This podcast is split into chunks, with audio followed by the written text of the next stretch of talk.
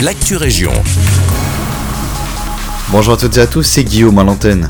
Nous commençons cette Actu Région avec une info mobilité à Braine-le-Comte. La rue Émile Lechon à proximité de la gare est en travaux jusqu'à ce vendredi 4 mars. Le revêtement de la voirie va être remis en état et les ouvriers vont aussi intervenir sur une chambre de visite. Suite à ces travaux, la circulation se fait en alternance grâce à l'installation d'un feu tricolore et le stationnement y est interdit côté gare sur une partie de la rue. Nous prenons maintenant la route de Nivelles avec le Festival du film sur le droit des femmes, festival qui prendra place du 8 au 10 mars prochain.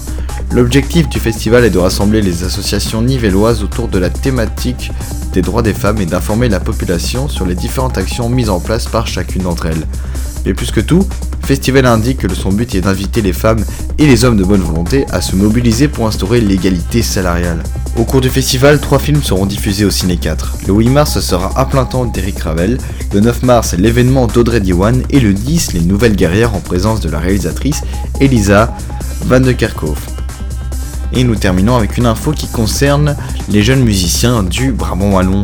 Le concours Lave Your Talent à l'initiative du Conseil provincial des jeunes du Brabant Wallon est de retour pour une nouvelle édition.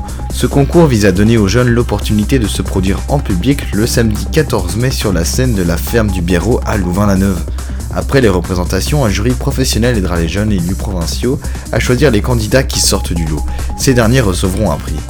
Enora Scocart, présidente du conseil provincial des jeunes du Brabant Wallon et en mandat depuis bientôt 3 ans, nous en dit un peu plus. Euh, il s'agit d'un concours où euh, les jeunes euh, passent sur la scène pour présenter leur talent et suite à cela on détermine les gagnants de ce concours, donc les meilleurs, même si les autres sont très bons aussi. Il y a toujours des gens qui sortent un peu du lot et donc eux reçoivent prix par rapport à leur catégorie. Nouveauté cette année, le concours n'est plus limité à l'âge de 18 ans mais s'étend jusqu'à l'âge de 25 ans. Denis Lolivier, qui encadre le conseil provincial des jeunes depuis de nombreuses années, nous donne plus d'informations. Alors les jeunes ont décidé de s'adresser cette fois un public jusqu'à 25 ans. Avant c'était 18, ici ça fera une plus large tranche. Donc ça, ça concerne en fait tous les jeunes qui soit euh, sont domiciliés, soit étudient dans le Brabant Wallon.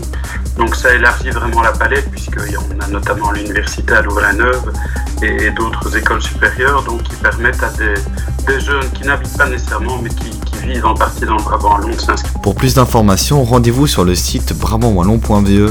Vous y trouverez également le formulaire à remplir si vous souhaitez poser votre candidature. Mais attention, les inscriptions se clôturent le 3 mars prochain. C'est déjà tout pour l'actu région. Merci beaucoup pour votre écoute, je vous souhaite une très belle journée.